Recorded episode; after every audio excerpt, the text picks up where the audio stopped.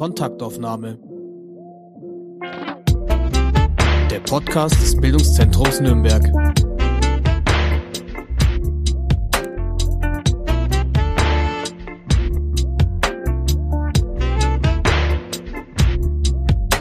Hallo und herzlich willkommen zu einer neuen Kontaktaufnahme. Heute ist zu Gast Katha Schulz. Katha arbeitet bei Aura Nürnberg und mein Name ist Hanna Diemer. Gleich zu Beginn ein Disclaimer. Bitte gebt beim Hören auf euch acht. Heute sprechen wir über Gewalt gegen Frauen und Präventionsarbeit auch in Pandemiezeiten. Gewalt gegen Frauen schließt sprachlich Transpersonen aus, doch wenn ihr das Interview bis zum Schluss anhört, dann erfahrt ihr, was ähm, Aura geplant hat, um mit Transpersonen besser zu arbeiten. In diesem Podcast geht es um Gewalt gegen Frauen, die von Männern ausgeübt wird. Ja, nicht alle Männer sind Täter, aber zu viele Männer sind Täter. Wir haben uns in diesem Podcast auch schon mal darüber beschäftigt, wenn Männer zum Opfer werden. Und dafür hört ihr euch einfach die Folge vom 17. September 2020 mit Matthias Becker an. Damit ihr das mal einordnen könnt, wie viele Frauen eigentlich von Gewalt betroffen sind, nur noch kurz zu Beginn die aktuelle kriminalstatistische Auswertung von Partnerschaftsgewalt. Die ist von 2019 und die Zahlen kommen vom Bundesministerium für Familie, Senioren, Frauen und Jugend. Und diese Statistik erfasste im Jahr 2019 folgende Delikte gegen Frauen. 115.000 Frauen sind Opfer von Partnerschaftsgewalt geworden. 11.991 Frauen wurden in ihrer Partnerschaft gefährlich körperverletzt. 28.906 Fälle von Bedrohung, Stalking oder Nötigung wurden aufgezählt. 1.514 Frauen wurden der Freiheit beraubt. Und 301 Frauen wurden von ihrem Partner ermordet oder totgeschlagen. Dieses Thema ist also ein brandaktuelles Thema und deshalb haben wir uns ähm, Katha Schulz eingeladen. Katha Schulz, wer bist du? Hi, grüß dich Hanna. Ich arbeite beim Verein Aura Nürnberg e.V. Ähm, als Sozialpädagogin und Kursleiterin für Vendo-Kurse. Ähm, was wir bei Aura machen, ist so, läuft alles unter diesem Titel Selbststärken, Selbstbehaupten, Selbstverteidigen. Wir machen also Kurse, Information und Beratung für Frauen und Mädchen rund um dieses ganze Thema. Wir sind letztendlich eine Präventionseinrichtung. Also wir sind jetzt keine Einrichtung explizit für gewaltbetroffene Mädchen und Frauen, sondern eben explizit für alle Frauen und Mädchen ab sieben Jahren zumindest, ähm, mit dem Ziel, diese Mädchen und Frauen so zu stärken ähm, in ihrem Selbstbewusstsein, ihnen Wissen zu vermitteln und Handlungsstrategien, sodass sie letztendlich schaffen können, sich selber vor Gewalt zu schützen. Also die Dinge, die Mädchen und Frauen in dieser Gesellschaft so begegnen, ähm, die sehen wir schon als ein gesellschaftliches Problem auch an, ähm, was es letztendlich nötig macht, ähm, solche Angebote zu machen für Mädchen und Frauen, dass sie letztendlich so eine Situation im Vorfeld schon einschätzen können und im Vorfeld bereits spüren, oh, da passiert gerade irgendwie was, das ist komisch, das mag ich nicht. Also schon dieses Lernen, Grenzen zu setzen und zwar im Alltag, also in wirklich ganz unterschiedlichen Situationen. Und Aura gibt's schon ganz lange, das ist 1987 gegründet worden. Ähm, ja, da war ich noch nicht mal geboren und es gab einfach damals, es war so die zweite Welle der Frauenbewegung, gab es auch hier in Nürnberg einfach einige Frauen, die gesagt haben, okay, äh, wir wollen uns wehren gegen verschiedene Formen von Gewalt. Wir akzeptieren das nicht, dass es Alltag ist. Wir wollen da was dagegen machen und haben diesen Verein gegründet. Damals hieß es noch Selbstverteidigungsverein oder so, war, glaube ich, der Name. Selbstver Selbstverteidigungsverein Aura. Genau. Ich finde das klasse, dass ihr für alle Frauen da seid, weil wir können gleich mal mit dem ersten Mythos aufräumen, dass Gewalt gegen Frauen nur schwache Frauen betrifft. Jede Frau kann es treffen und man hat es ja gerade an den Zahlen von Beginn schon gehört, wie groß der Anteil der von ähm, Gewalt in Partnerschaft betroffenen Frauen ist. Was macht ihr nun von Aura, um Frauen gegen Gewaltsituationen zu schützen? Also unser wirklich unser Schwerpunkt sind die Kurse tatsächlich, ja. Also wir haben einerseits so einen Flyer, der ist so länglich und meistens in relativ knalligen Farben. Manche kennen den. Ähm, und dort findet Frau und Mädchen im Endeffekt Vendo-Kurse, ja. Und eine Einzelne kann sagen, oh ja, das will ich mal machen ähm, und meldet sich an zu einem Kurs.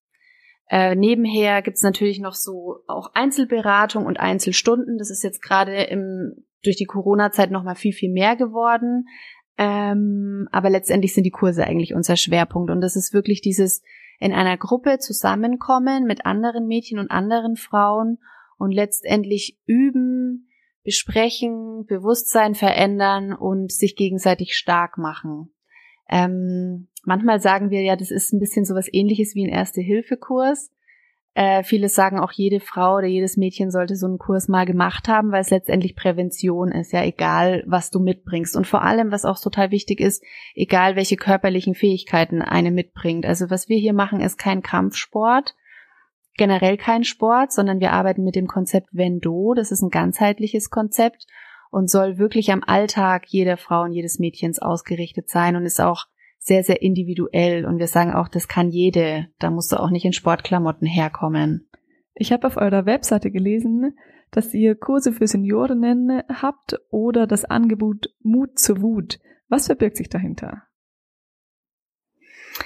Ja, also erstmal so dieses Thema mit den Seniorinnen. Äh, wir gehen letztendlich davon aus, dass Frauen total unterschiedlich sind ähm, und sie haben auch unterschiedliche Lebensphasen, sage ich mal. Und in jedem Alter, das du hast oder in jeder Lebensphase, die du hast, hast du letztendlich begegnen die andere Situationen, ja, und begegnest du dir selber auch anders. Also ein Mädchen, die acht Jahre alt ist, hat ganz andere Situationen oder Grenzüberschreitungen wie jetzt eine 15-Jährige oder wie eine 30-Jährige oder eben wie eine 70-Jährige. Und letztendlich ist es eben ein Alltagskonzept und jede Frau erlebt hin, erlebt so bestimmte Situationen und wir wollen letztendlich mit diesen verschiedenen Kursen für die verschiedenen Zielgruppen, also auch für die Seniorinnen letztendlich hauptsächlich zeigen, jede Frau kann zu uns kommen. Das ist nicht nur was für junge Frauen. Also es gibt einfach viele Seniorinnen, die sagen, na ja, da muss ich ja sportlich sein, das ist nichts mehr für mich. Aber das wollen wir letztendlich damit ausdrücken, nein, das ist, ist für jede.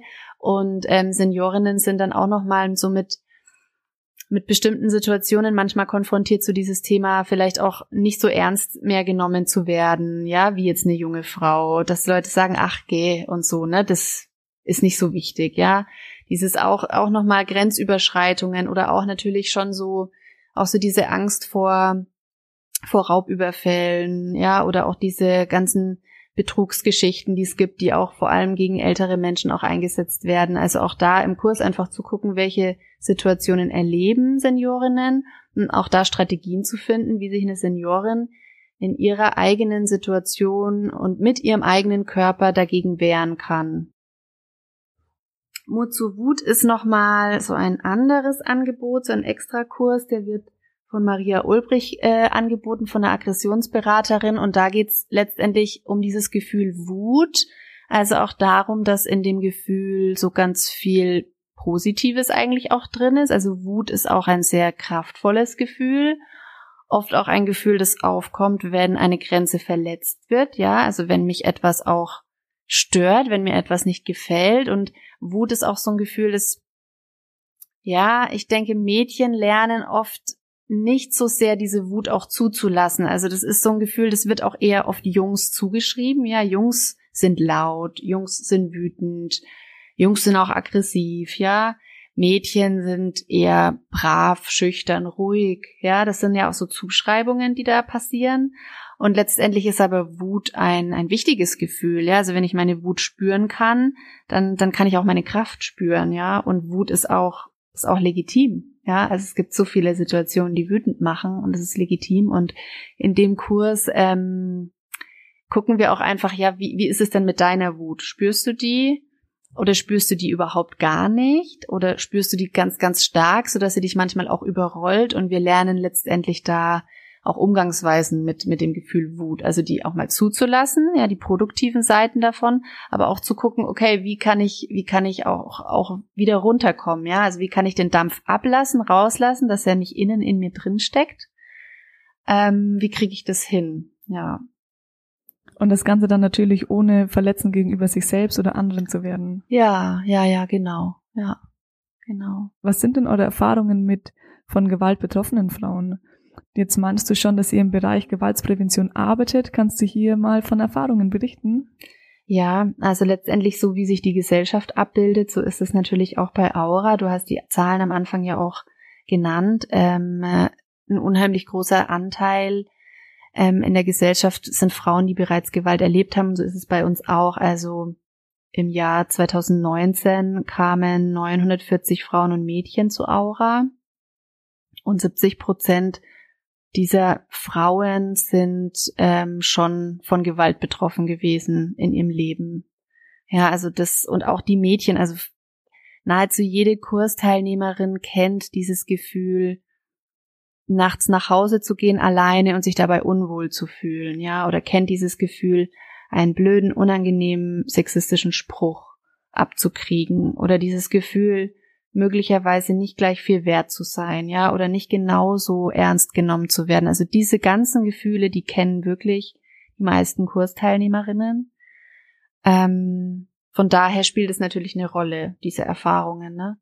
Letztendlich machen wir aber hier nicht eine Aufarbeitung dieser Gewalterlebnisse, also keine explizite Therapie oder Beratung, sondern wir machen dieses handlungsfähig werden für die Zukunft, um alles, was kommt, ja, um dann einen Umgang zu finden, um so, ja, an unsere eigene Stärke zu kommen, an unsere Ressourcen und an dieses Gefühl, okay, ähm, ich kann Nein sagen. Und auch wenn ich vorher einmal nicht Nein gesagt habe, ja, oder auch wenn vorher Gewalt passiert ist, heißt es, muss es nicht in der Zukunft wieder so sein. Ne? Also ich, ich kann einen Weg finden. Und es ist so, bei jeder ist es ein anderer Weg. Also was wir immer sagen, ist so ganz wichtig, es gibt kein eins zu eins Geheimrezept oder sowas, das du befolgen musst. Also es gibt nicht diese und jene Selbstverteidigungstechniken, die du perfekt üben und können musst, um dich zu wehren. Darum geht's hier nicht. Ähm, es geht hier darum, dass wir im Kurs verschiedene Möglichkeiten ausprobieren, wie ich mich wehren könnte. Und jede entscheidet letztendlich für sich. Jede entscheidet für sich, okay, ähm, ich bin vielleicht eher ein ruhigerer Typ, ich schreie jetzt nicht laut, sondern ich renne weg, ja, oder ich trete zu. Oder ich bin, ich schaff's mir Hilfe zu holen, ja, und schaff's irgendwie Solidarität zu kriegen mit den anderen oder sowas. Wiederum eine andere schreit ganz laut und ein Täter flüchtet. Also wir versuchen letztendlich da unsere Ressourcen zu finden und für jedes so eine so eine individuelle Lösungsmöglichkeit. Dann erklär doch mal, was Vendo genau ist. Mhm. Ja, ja. Also Vendo, das hört sich immer so, manche sagen dann, ach, ihr macht Kampfsport so, ne? Hört sich so an, ist es aber nicht. Es ist, äh, setzt sich zusammen aus den Wörtern Women für Frau und Do, das kommt aus dem Japanischen für Weg und heißt übersetzt Weg der Frau. Das ist ähm, in den 70er und 80er Jahren entstanden, also wirklich in dieser autonomen Frauenbewegung und Lesbenbewegung ist ähm, in Kanada entstanden. Und zwar mit dem Zusammenhang, dass eben damals ähm, Frauen vermehrt aus ihrer eigenen Vereinzelung und Isolation rausgegangen sind und haben sich mit anderen Frauen vernetzt und im Gespräch und in vielen Frauengruppen, feministischen Gruppen festgestellt, äh, okay, ähm, Gewalt gegen mich als Frau ist nicht mein individuelles und eigenes Problem. Das, was ich erlebt habe, das haben noch ganz viele andere erlebt, ja, und es war eine sehr, sehr wichtige Erkenntnis, dass das ein gesellschaftliches Problem ist und dann haben Frauen gesagt, okay, Moment mal, wieso müssen wir uns das gefallen lassen? Warum? Das sehen wir nicht mehr ein, ne? Damit ist jetzt Schluss. Und haben letztendlich Vendo erfunden in erstmal geheimen Gruppen, geheimen Zusammenschlüssen haben sie Alltagstechniken geübt, um aus blöden Situationen rauszukommen, aus unangenehmen Situationen, sich auch eben zu verteidigen, sich zu wehren, mit effektiven und einfachen Techniken, die letztendlich jede erlernen kann, die nicht sehr kompliziert sind. Ähm, ja, und aber auch mit diesem, mit diesem Austausch, ne? Mit diesem Sprechen, über das, was da passiert und auch mit diesem so, dieses Verstehen und so. Wenn du ist so ein Konzept, das wurde dann weitergetragen von Frau zu Frau. Also eine Frau hat gesagt, okay, gut, wir haben das jetzt entwickelt, das erzählen wir jetzt weiter. Ja, ich bilde jetzt eine andere aus in Vendo. Und es kam irgendwann auch nach Deutschland und ja, 87 wurde Aura gegründet. Und hier bei Aura ähm, ist dieses Wenn-Du-Verständnis auch einfach ganz stark so dieses, erstmal musst du fühlen, äh, wo deine Grenze ist.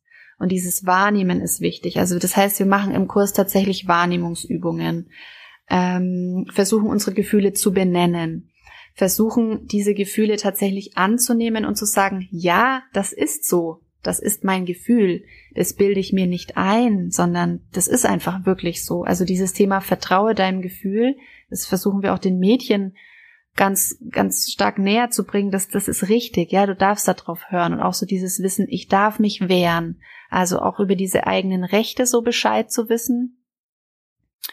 Und dann so diese Selbstbehauptung im Alltag, ne? Also, ich sag einfach mal nein. Ich sag so, mm, nee, will ich nicht. Und zwar auch wirklich so der eigenen Mutter mal Nein sagen, ja, dem eigenen Bruder mal Nein sagen. Vielleicht auch der besten Freundin mal sagen, du jetzt gerade nicht, ja, wir können uns morgen treffen, aber jetzt nicht.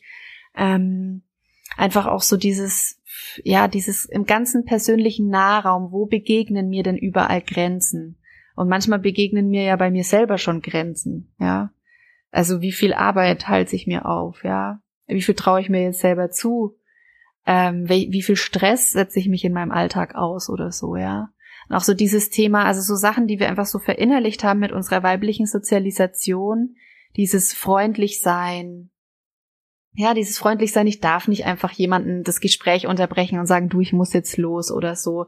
Also da ist ganz viel Bewusstseinsarbeit und dann ganz viele Techniken zu Stimme, Körpersprache, Atmung, und wie kann ich einfach auch mit meiner Körpersprache und mit meiner Stimme Nein sagen, eine Grenze setzen? Wir machen Rollenspiele und schlüpfen auch in Alltagssituationen rein, spielen das nach und finden eine Lösung.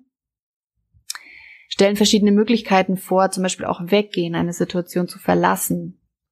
Auch so dieses Thema Solidarität, ja, ähm, dass einem auch geglaubt wird, also dass einer geglaubt wird, was das, was, was sie erlebt hat und was sie dabei empfindet, dass das, dass das stimmt ja. Und Selbstverteidigung ist tatsächlich im Vendo auch ein wichtiger Punkt, aber der kommt bei uns wirklich nur an letzter Stelle. Selbstverteidigung ist das, was, was ich dann tun muss, wenn Notfall tatsächlich passiert ist. Aber unser Ziel ist immer, dass dieser, dass dieser Notfall, ja, diese, dieser, diese Gewalt, dieser wirkliche körperliche Übergriff eigentlich erst gar nicht passiert. Also, dass ich wirklich schon sehr, sehr früh bei komischen Blicken, bei komischen Bemerkungen, sich sehr, sehr früh wahrnehme, hier stimmt was nicht und ich werde jetzt aktiv. Das heißt, es geht ganz viel drum, ich warte nicht, bis es soweit ist. Ich warte nicht, bis mir Gewalt passiert, sondern ich werde vorher aktiv. Ja, ich finde das total wichtig, dass ihr das genau so beschreibt, denn Gewalt ist nicht nur körperliche Gewalt, sondern geht schon viel früher los. Oftmals fällt hier der Begriff Cohesive Control, vor allem wenn es um partnerschaftliche Gewalt geht. Es handelt sich dabei um ein Puzzle aus kleinen Teilen, die einzeln betrachten eigentlich überhaupt nicht schlimm sind, aber zu ihrer Summe zu einer sehr gewaltvollen Situation beitragen. Das sind jetzt zum Beispiel Sprüche, Blicke, Grundhaltungen und deshalb würden sich viele Betroffene auch selbst nicht als direkt von Gewalt betroffene Personen beschreiben, sondern wenn dann angeben, dass der Partner manchmal Ausrutscher hat, die jedoch Einzelfälle sind und nicht zu einem gewaltvollen Gesamtbild passen. Und genau deshalb finde ich das so wichtig, dass sie den Frauen und Mädchen das Gefühl für die eigene Wirklichkeit zurückgibt und eben den Frauen und Mädchen zeigt, wie sie in ihre eigenen Grenzen sich hineinspüren können und auch Grenzüberschreitungen als solche wahrzunehmen und nicht erst dann, wenn es bereits zu körperlichen Auseinandersetzungen kommt. Ja, ja, ja. Weil ganz oft sind es ja so ganz ich sag mal, das sind so komische Gefühle, die manchmal da sind, ja, so etwas diffuses. Ich fühle mich da einfach gerade nicht so wohl, ja, und kann es manchmal aber auch gar nicht ausdrücken. Und das erlebe ich schon häufig im Kurs, dass wir über die Themen sprechen hier und Frauen auch sagen so, ich war noch nie von Gewalt betroffen, ja, das ist für mich kein Thema.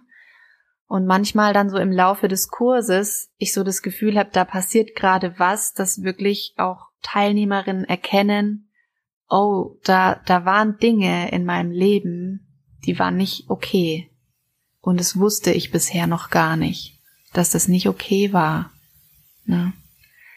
Und das dann auch so erstmal zu erkennen, das ist, das ist auch was, was wichtig ist, ne? Mhm. Das hat jetzt auch alles viel mit Gaslighting zu tun. Gaslighting wird beschrieben als eine Form von psychischer Gewalt, mit der Opfer gezielt desorientiert, manipuliert und zutiefst verunsichert werden. Das passiert zum Beispiel dadurch, dass den Opfern die Schuld gegeben wird, dass den Opfern die Realität abgesprochen wird, wenn man sagt, ach, das war doch jetzt nicht so oder das hast du dir nur eingebildet, so schlimm war es nicht. Und vor allem mit auch Aussagen wie, du bist dran schuld, du hast mich dazu gebracht, so zu handeln. Diese ganzen Beispiele zeigen, dass die Realität umgedreht wird und nicht mehr zur tatsächlichen Wahrnehmung der betroffenen Frauen führt. Und es ist ja genau das, was du auch beschrieben hast. Ja. Und das ist das, was was wirklich auch bei den Frauen ankommt, ja, und was sich da so verinnerlicht, so, ach na ja, das hat er ja nicht so gemeint, ja. Er hatte es ja auch schwer in seiner Kindheit, ne? Hm. Das habe ich mir vielleicht auch ein Stück weit nur so eingebildet, ja, das kam mir nur so vor. Und diese Sätze, also diese Glaubenssätze in unserem Kopf, die, die, die kennen viele von uns, weil sie auch viele von uns auch schon gehört haben von anderen. Und das ist eine, also das ist ganz, ganz gefährlich, ne? Also wie du schon sagst, genau. Und das ist auch so, so wichtig, da dann eben mit dieser, mit diesem, mit dieser Bewusstseinsbildung da anzufangen und einfach auch, und das ist das, was dann in der Gruppe auch oft passiert, ja, wo, wo wir uns gegenseitig bestärken und sagen, hey, nee, das ist nicht okay. Wenn du dich so fühlst, dann vertraue dem Gefühl auch. Und das, das, ja, du, du musst es nicht ertragen und du musst nicht warten, bis es noch blöder wird, ja, und du darfst auch in der Situation, die für dich uneindeutig ist, darfst du auch gehen. Du darfst etwas beenden, ja. Also was für ganz viele Frauen und auch für wirklich viele Mädchen so ein Punkt ist, ist dieses eine Situation verlassen. Aktiv eine Situation verlassen. Und wenn es nur ist, dieses in der Straßenbahn oder in der U-Bahn aufstehen, wenn jemand Blödes neben mir sitzt. Ja, einfach aufstehen und woanders hingehen. Das ist so, das sitzt so tief, dieses, ich muss jetzt in dieser Situation verharren. Ich glaube, das hat viel mit der patriarchalen Gesellschaft zu tun, mit der wir aufgewachsen sind. Ja. Hast du Kudam 53 gesehen? Nein, ich kenne das Cover, ich habe es aber noch nicht gesehen. Ja. Bei Kudam 53 geht es um ähm, Deutschland in den 50er Jahren und die ganze Geschichte wird beschrieben von einer Protagonistin, die zu dem Zeitpunkt Anfang 20 ist und nicht so recht mit diesen ganzen Strukturen klarkommt. Das bedeutet, das größte Ziel für die Frauen damals war es eben, verheiratet zu werden oder zumindest für die Familie war das extrem wichtig, dass die Frauen verheiratet werden konnten. Die mussten ähm, ja mit Männern zusammenkommen, die mit für die sie überhaupt gar keine Gefühle hatten, für die überhaupt keine gemeinsame Realität in Frage gekommen ist. Und es ist wirklich eine sehr äh, gute Serie, weil ich dadurch erst so richtig verstanden habe, wie eigentlich die Generation meiner Großeltern aufgewachsen ist und woher so diese ganzen patriarchalen Strukturen kommen, die wir haben und wie intensiv das eigentlich in die ganzen Köpfen drinnen ist. Und da, das kann ich echt empfehlen, das anzuschauen. Aber wenn man jetzt wieder den Bogen zur Jetztzeit schlägt, ähm, wie schätzt ihr denn die Situationen von, äh, von gewaltbetroffenen Frauen in Corona-Zeiten ein? Und hier nochmal kurz vorneweg ein Interview mit Bayern 2 und dem äh, Jugendamtleiter von Nürnberg, Frank Schmidt. Das Interview ist am 24. September 2020 ausgestrahlt worden und da sagt Frank Schmidt, dass er keine signifikanten und irgendwie Corona-bedingten Zunahmen von häuslicher Gewalt gegen Kinder und gegen Partner oder Partnerinnen erkennen kann und begründet jetzt diese positive Nachricht dadurch, dass der Alltagsstress vielleicht wegfallen kann. Und das wäre ja sehr erfreulich, wenn es so wäre. Das stünde jetzt aber in einem sehr großen Gegensatz zu Berichten aus anderen Ländern, wie zum Beispiel China hatte berichtet, dass es zu einem Gewaltanstieg von 25 Prozent kam und in Italien und in Frankreich sind sehr hohe ähm, partnerschaftliche Gewaltdelikte ähm, vorgefallen. Wie schätzt ihr denn das jetzt ein? Glaubst du, dass es zu mehr Gewalt gegen Frauen kommt? Was würdest du sagen? Also wir, wir bei Aura sind halt eine relativ kleine Einrichtung, jetzt mal so, ne, das was bei uns ankommt an Fällen und an Zahlen ist jetzt natürlich nicht aussagekräftig für Nürnberg, wie das jetzt irgendwie im Jugendamt ist oder so. Ähm, ich habe so den Eindruck, dass da, wo vorher schon Gewalt war, in Beziehungen, in Familien, dass es da gerade auch nochmal zu einer Verschärfung kommt. Also die Mädchen, mit denen ich aktuell arbeite, ist so, dass belastende Situationen, die da sind, sind während des Lockdowns oder wenn die Schule zu hat, ja, schwieriger. Ja, wenn die Schule öffnet und da auch wieder Begegnungen mit anderen Kindern möglich sind, dann wird es zum Beispiel von den Mädchen als weniger belastend erlebt. Ähm, ich glaube, es hat sich gerade einfach schon vieles auch verändert, sozusagen. Und wir haben ja einen relativ weiten Gewaltbegriff. Also ich spreche jetzt nicht nur explizit von häuslicher Gewalt oder explizit von Stalking oder explizit von sexualisierter Gewalt, sondern ich spreche jetzt mal in unserem Sinne von Aura, äh, von allen unangenehmen Situationen oder belastenden Situationen, die Mädchen und Frauen so begegnen.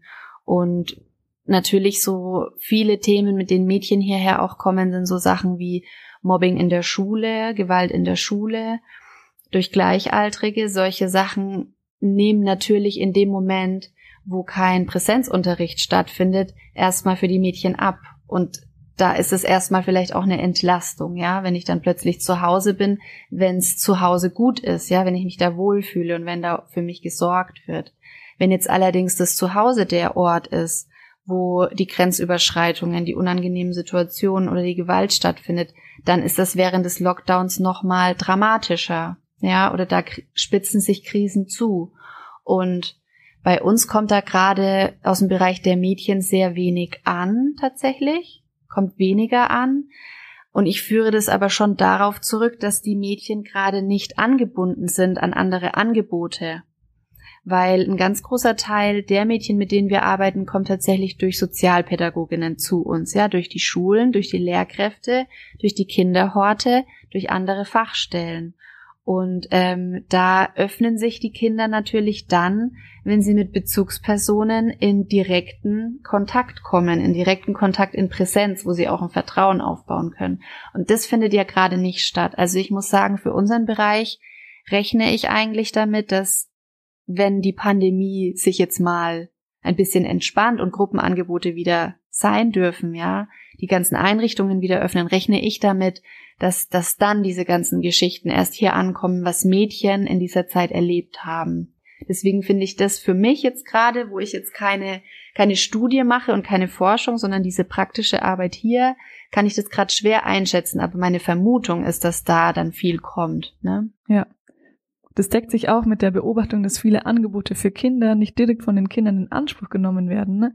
Sondern dass viel durch Vermittlungsarbeit passiert. Ja. Ja, also wirklich diese, diese Arbeit, die MultiplikatorInnen da leisten. Ne? Und was sich aber, denke ich, schon sehr verstärkt, ähm, ist die Gewalt im digitalen Raum. Ja, also das ist was, was sich auch verändert und zwar eben auch bei den Kindern und Jugendlichen. Das ist das, was halt vorher im Klassenzimmer vielleicht auch stattgefunden hat oder im persönlichen Kontakt auf dem Schulweg, so drumherum, dass sich das auch verlagert in, in Chatgruppen und in den digitalen Bereich. Wie zeigt ihr den Mädchen und Frauen, sich gegen digitale Gewalt zu wehren? In die digitale Gewalt hat natürlich auch Unterschiede zu dieser analogen Gewalt. Es gibt aber auch viele Ähnlichkeiten. Ne? Also auch da geht's viel darum, das wahrzunehmen, was nicht okay ist. Das eigene Gefühl, das dabei entsteht, auch ernst zu nehmen. Also auch genau das, was wir vorher besprochen hatten, ja, dass das auch einfach wirklich nicht okay ist. Und auch da dieses Einüben von aktiv werden. Also wie, die meisten Mädchen, wenn ich das mit den Mädchen bespreche, die wissen alle blockieren, wie das funktioniert und so technisch, ja, die wissen das. Oder ja, das jemanden erzählen oder so, das wissen die schon auch. Aber das zu machen, tatsächlich, in der Situation, das ist nochmal was anderes. Und das ist was, was ich denke, was auch durch Übung leichter werden kann. Also die analogen Übungen, die wir im Kurs machen, können, denke ich, auch helfen für den digitalen Raum. Wirklich dieses Üben aufstehen, aus einer Situation rausgehen, verändern, eine Person ansprechen und sagen, du darf ich dir was erzählen, ja. Auch dieses Überlegen, mit wem kann ich da überhaupt drüber sprechen. Das ist auch, denke ich, auch bei vielen Mädchen so, das kann ich das meiner Mama erzählen? Hm, wie wird sie reagieren? Sie wird wahrscheinlich böse sein, ja, mich schimpfen, dass ich da irgendwie überhaupt den Kontakt hatte, ja, dass ich überhaupt in dem sozialen Netzwerk unterwegs war. Da gehen wir jetzt in das Thema rein, auch so Eltern, was können Eltern machen, ja, und wie wichtig ist es eigentlich auch im Alltag, diese Stärkung der Mädchen. Also da denke ich, kann ganz, ist es ganz wichtig und kann ganz viel gemacht werden. Wie kann ich denn jetzt als Beobachterin oder als außenstehende Person einer vielleicht von Gewalt betroffenen Person Hilfe anbieten? Also wie eröffne ich denn ein solches Gespräch? Ja, letztendlich ist wirklich das Wichtige für die Person da zu sein und ganz individuell zu gucken, wie, wie kann ich ihr eine Stütze sein? Und was natürlich keine Stütze ist, ist dieses sie nicht ernst nehmen, ihr möglicherweise die Schuld zuschreiben oder das zu bagatellisieren, was sie mir erzählt. Das heißt, zuhören, ernst nehmen, ähm, ihr Hilfe anbieten, sie ihr aber nicht aufzwingen. Also so dieses Thema Selbstbestimmung, dass da, wo mal Gewalt passiert ist, oder da, wo etwas nicht in Ordnung ist, ist es super wichtig in dem Prozess, wie eine Person da rauskommt, auch da so die Selbstbestimmung zu wahren, ja, und nicht, nicht was zu machen, was die Person zum Beispiel nicht will oder so. Also eine möglichst entspannte Stimmung schaffen und eine möglichst ruhige Atmosphäre der Person dann äh, Raum geben und ja mit eher behutsamen Fragen wahrscheinlich anfangen. Mhm. Ja, das hört sich ganz gut an. Letztendlich ist natürlich da auch wieder jede Situation auch super individuell, ne? Je nachdem, worum es da jetzt auch gerade geht oder um welche Person es gerade geht. Aber ja, so grundsätzlich. Ja, genau. Vorher hat man jetzt auch schon gehört, dass das Victim Blaming ein großes Thema ist, also die Opferzentrierung und die Schuldzuschreibung der Opfer. Also zum Beispiel durch Fragen nach der Mitschuld eines Opfers, zum Beispiel, dass man sagt, na gut, sie hatte irgendwie Alkohol getrunken oder ein bestimmtes Outfit an, das war zu aufreizend. Warum sollten wir uns von Victim Blaming so stark entfernen? Weil es einfach nicht der Grund ist. Es ist nicht der Grund, warum Gewalt gegen Frauen und Mädchen passiert. Also es ist faktisch einfach Quatsch.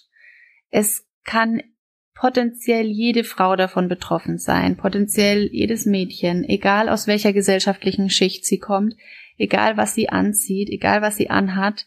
Der Grund für Belästigung sind schlicht und ergreifend einfach blöde Typen oder blöde Menschen, die es nicht verstanden haben, dass das nicht in Ordnung ist. Die sind das Problem. Ja, nicht, nicht mein Outfit und nicht mein Lippenstift. Das alles nicht.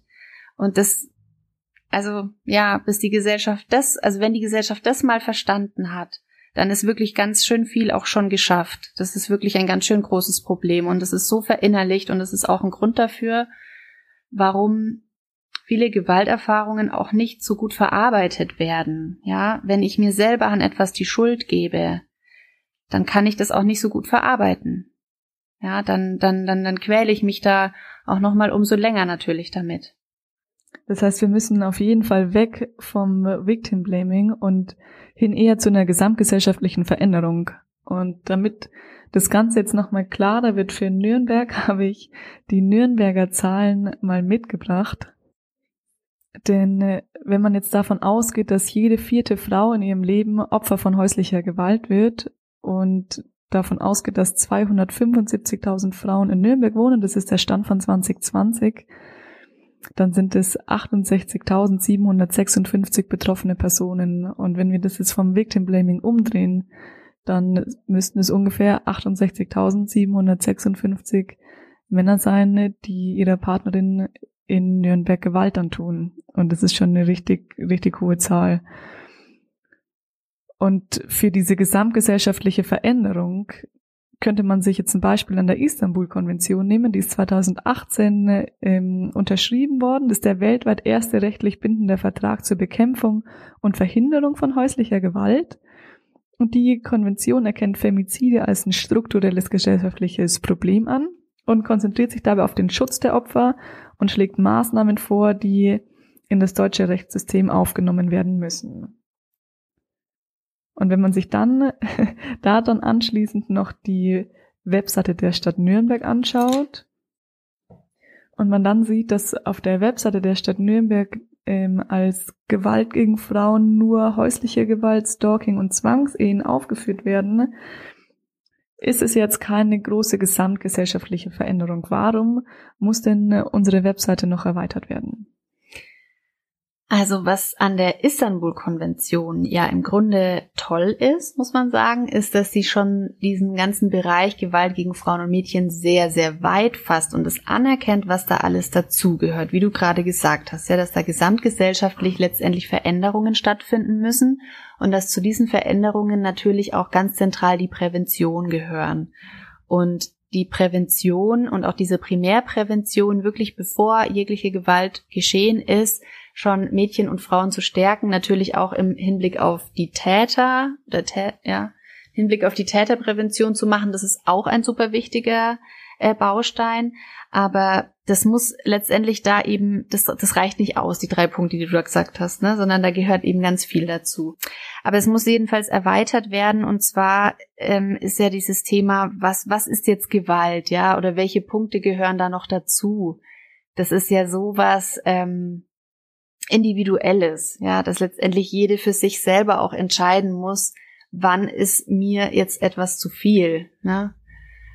Patriarchale Strukturen müssen unbedingt verändert werden und müssen dazu führen, dass ähm, Frauen tatsächlich auch als gleichberechtigt angesehen werden. Und äh, es gibt zwar viele sogenannte Symptombehandlungen, wie jetzt ähm, Hilfeprävention, also wie zum Beispiel das Hilfetelefon, wo sich Frauen dann Hilfe holen können, aber ich finde, das fängt schon viel früher an. Also wir brauchen wirklich eine richtige Gleichberechtigung, das mit einschließen würde, dass die Frauen nicht mehr herabgewürdigt werden in der Gesellschaft, dass man eine gleiche Bezahlung bekommt, dass die Care-Arbeit gewertschätzt wird, dass es ähm, keine sogenannten Frauenberufe mehr gibt, die einfach geringer bezahlt werden. Und ich finde, da haben wir echt noch ein gutes Stückchen Arbeit an. Und wenn man jetzt auch nochmal auf Corona quasi zurückkommt, es muss einfach aufhören, dass ähm, sich so viele Männer dazu berechtigt fühlen, Gewalt gegen Frauen und Kinder ähm, durchzuführen oder dass sie das einfach machen können, weil es ist ja jetzt nicht so, dass jetzt die Corona-Situation zu einer erhöhten Stresssituation, also führt natürlich zu mehr Stress, aber das führt jetzt nicht dazu, dass einfach normale Männer oder ja Männer einfach anfangen würden, ihre Frauen zu schlagen, sondern dafür brauche ich ja diese Grunddisposition, dass Frauen weniger wert sind oder Kinder weniger wert sind als ich und dass ich dazu entitled bin, also dass ich die schlagen darf, dass ich da im Recht bin. Und daran müssen wir auf jeden Fall was ändern. Und wie stellt ihr euch denn jetzt Gewaltprävention vor? Also unsere Gewaltprävention setzt natürlich, setzt bei den Frauen und Mädchen selber an letztendlich jetzt im Hinblick auf die Istanbul-Konvention, es muss gesamtgesellschaftlich gesehen da ganz, ganz viel gemacht werden. Da gehören ganz viele Bausteine dazu. Ähm, der eine Baustein, den wir hier machen, ist tatsächlich diese konkrete Stärkung der Frauen und der Mädchen. Und das machen wir im Endeffekt mit diesem Konzept Wenn du. Ja, also das ist für uns geschlechtsspezifische Gewaltprävention. Ja, ich erkenne eine Situation und kann sie einschätzen, bevor sie eskaliert.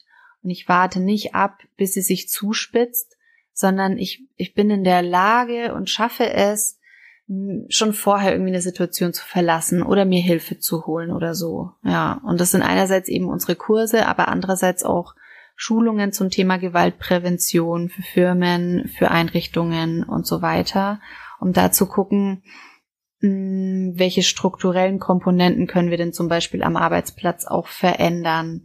Welche ähm, Reize gibt es da oder welche, welche Einzelheiten gibt es da, die Aggression zum Beispiel begünstigen? Ja, oder welche welche Sachen machen wir hier, dass eben Aggression jetzt nicht so stark vorkommt. Also, dass man solche Sachen auch anguckt. Letztendlich üben wir da aber mit den Frauen auch ganz konkret, was kann ich denn in der Situation machen, in der ich mich jetzt gerade auch an meinem Arbeitsplatz zum Beispiel nicht mehr wohlfühle, ne? Ja. Jetzt mit der Istanbul-Konvention äh, hat ja eine große Aufmerksamkeit geschaffen und das würde ich jetzt auch mit einer ähm, großen Summe an Fördergeldern wahrscheinlich verknüpfen. Wie ist es denn bei euch? Kommen viele Hilfen bei euch an? Mm, ja, da sprichst du ein spannendes Thema an. Ähm, Also Prävention wird ja auch in der Literatur und überall, ja, allen ist es eigentlich klar und auch in der Politik ist es, denke ich, schon auch vielen Leuten klar, dass letztendlich nur Prävention dazu führen kann, dass wir Gewalt gegen Frauen und Mädchen in der Gesellschaft einfach wirklich dass wir die wirklich bekämpfen. Ja, also das, es ist super wichtig, dass Frauenhäuser, Frauennotrufe, Beratungsstellen, dass die finanziell gut ausgestattet sind, um den betroffenen Frauen und Mädchen da gut helfen zu können. Das ist super wichtig. Aber unser Ziel ist ja eigentlich, dass diese ganze Gewalt überhaupt nicht mehr stattfindet, ja. Und deswegen sind wir eigentlich der Meinung, dass jetzt Einrichtungen wie unsere gibt's generell ziemlich wenig, ja. Wir sind eine kleine Einrichtung, wir haben nicht mal zwei Vollzeitstellen. Ähm, unsere Bürofrau hier arbeitet zehn Stunden in der Woche, das ist super wenig. Und unser Problem ist, dass wir finanziell nicht genug auf sicheren Beinen stehen, also überhaupt nicht. Ich glaube, ich habe es am Anfang, ich weiß gar nicht, ob ich es am Anfang gesagt habe, aber ein unheimlich großer Teil unserer Arbeit hier wird ehrenamtlich geleistet, diese ganze Geschäftsführung und diese ganze Arbeit drumherum, wie zum Beispiel sich um die Räume zu kümmern, ähm, oder Gelder zu beantragen oder Öffentlichkeitsarbeit zu machen oder auch zu Arbeitskreisen und zu Vernetzungstreffen zu gehen, ähm, die Löhne abzurechnen und das alles, äh, das, das wird ehrenamtlich gemacht.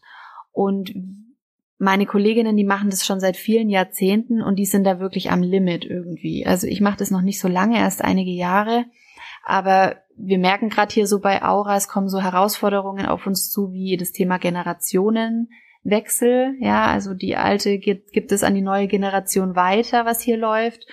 Und auch so dieses Thema Professionalisierung, weil ähm, bestimmte Dinge, die hier gemacht werden, die können nicht ehrenamtlich gemacht werden. Ja, das ist, sind unheimlich wachsende Bedarfe. Also wir müssen auch immer mehr gucken, so was, was brauchen die Zielgruppen gerade, müssen uns auf neue Sachen einstellen, uns da auch weiterbilden. Die Digitalisierung war jetzt gerade zuletzt eine super Herausforderung, ja, also wirklich auch PCs anzuschaffen, einen richtigen Server, ein richtiges E-Mail-System, dass das alles funktioniert, das ist Wahnsinn. Und ähm, wir haben keine Basisfinanzierung. Also viele Stellen für bereits von Gewalt betroffenen Frauen haben so eine Basisfinanzierung, Bundesgelder und dann schon auch noch andere Komponenten, wie sie sich finanzieren. Und wir haben nur, wir kriegen einen kleinen Zuschuss von der Stadt Nürnberg, vom Gesundheitsamt. Der ist aber zu wenig. Also wir bräuchten, wir bräuchten mehr Geld, mehr regelmäßiges Geld, um unsere Stelle im Büro beispielsweise ein bisschen zu erhöhen um die Geschäftsführung der für die ehrenamtlichen Frauen, um die denen so ein bisschen abzunehmen, ja, dass auch andere ehrenamtliche Frauen nachkommen und sagen, okay, so ich engagiere mich hier auch und das ist auch machbar. Also das, was die Frauen hier gerade reinstecken, das ist eigentlich nicht mehr machbar, das ist eigentlich zu viel.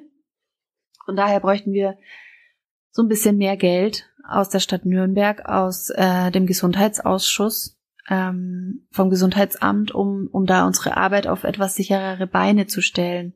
Wenn es nicht der Fall ist, dann ist es schwierig, dass so ein kleiner Verein wie Aura tatsächlich dauerhaft existiert. Also sowas wie die Corona-Pandemie bringt uns natürlich komplett, äh, beraubt uns komplett unserer finanziellen Einnahmemittel, weil ein riesiger Teil, den erwirtschaften wir selber durch diese Kursgebühren und durch die Kurseinnahmen, die wir da haben, die da jetzt natürlich im letzten Jahr komplett weggefallen sind. Ne?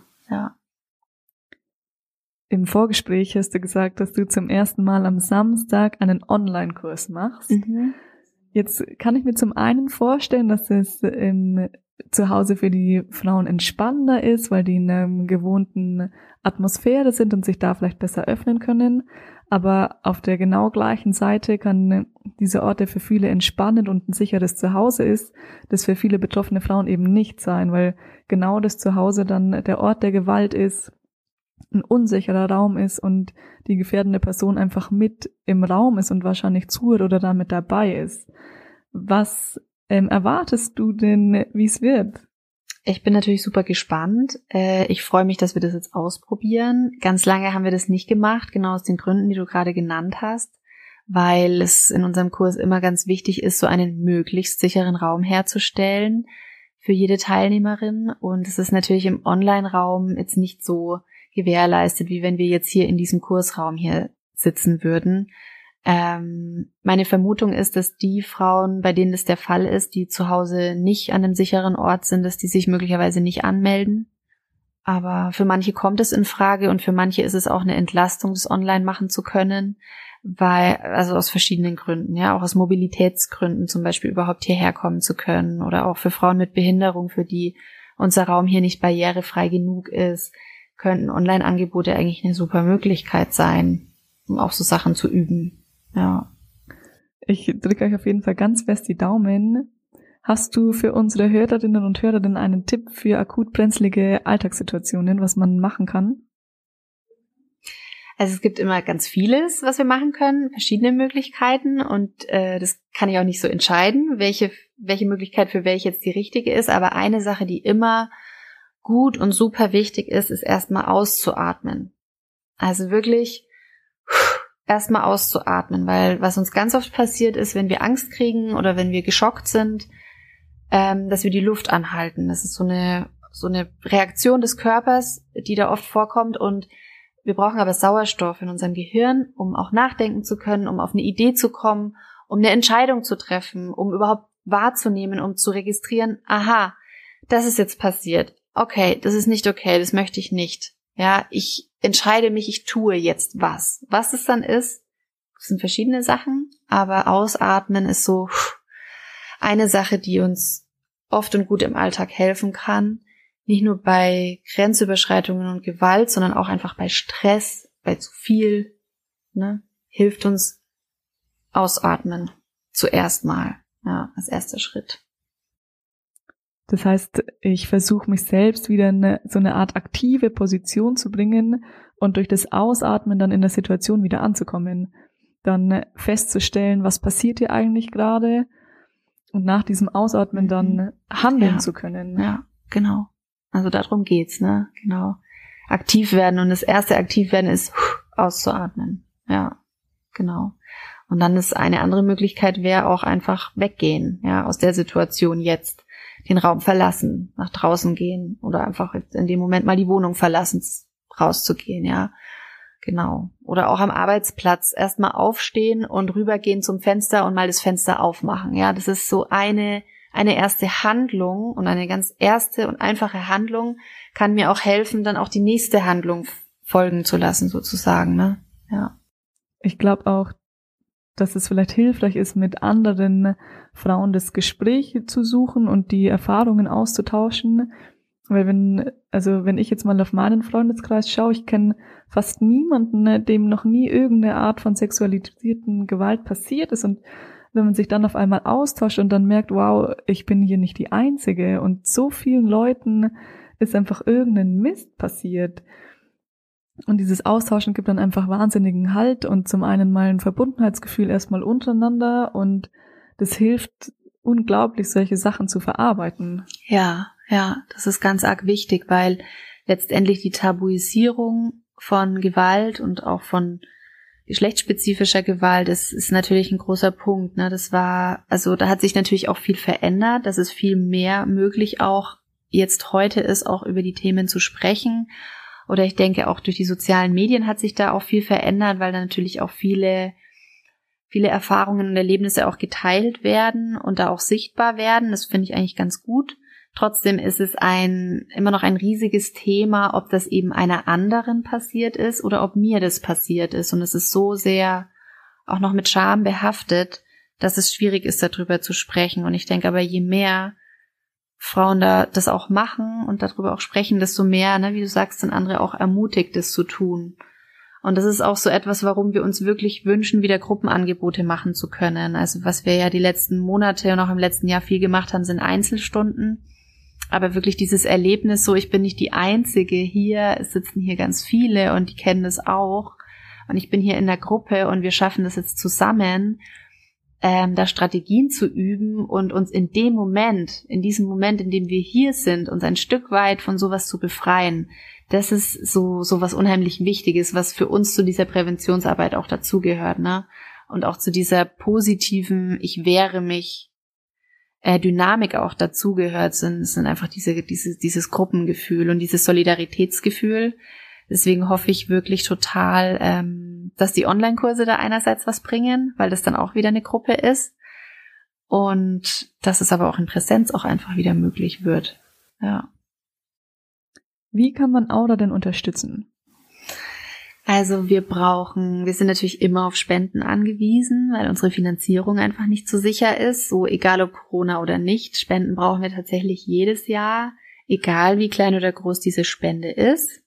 Ja, ist immer möglich über unser Spendenkonto, das ihr auf der Homepage oder im Flyer findet, oder auch über unsere Spendenkampagne, die jetzt speziell zu Corona läuft, bei Gut für Nürnberg und Better Place. Das heißt, glaube ich, rettet Aura über die Corona-Krise heißt da unser Spendenprojekt. Was wir aber auch brauchen, sind tatsächlich ehrenamtliche Frauen. Auch so zu dem Thema Generationenwechsel. Also meine ehrenamtliche, ehrenamtlichen Kolleginnen, die ähm, wünschen sich auch irgendwann in Rente zu gehen und die wünschen sich aber auch, äh, dass das Aura weiter existiert und dass es Aura noch lange gibt. Und da bräuchten wir tatsächlich ein paar tatkräftige Frauen, die sagen, ich habe Lust, da auch aktiv zu sein in einem solchen Verein und würde da meine Hilfe anbieten oder vielleicht äh, ja auch ein bisschen, also ne, mich da auch einzubringen, ähm, genau. Und wie sieht es aus? Also muss ich was Besonderes mitbringen oder muss ich was Besonderes können, um euch zu helfen? Nein, das nicht. Ähm, wir gucken dann einfach, was diejenige so mitbringt und was sie so machen möchte und machen kann. Und es gibt da ganz verschiedene Aufgaben, wie zum Beispiel Flyer verteilen oder Programmflyer verschicken, eintüteln in Post, ja, Postverschickung oder das dann organisieren, diese Eintütelungsaktionen oder ähm, Anträge schreiben, so Förderanträge oder Öffentlichkeitsarbeitssachen machen, wie zum Beispiel den Infostand oder zu Netzwerktreffen gehen oder irgendwie so IT-mäßig irgendwie was helfen oder im Büro Sachen helfen ähm, sich um die Pflanzen kümmern oder handwerklich etwas reparieren in unseren Räumen.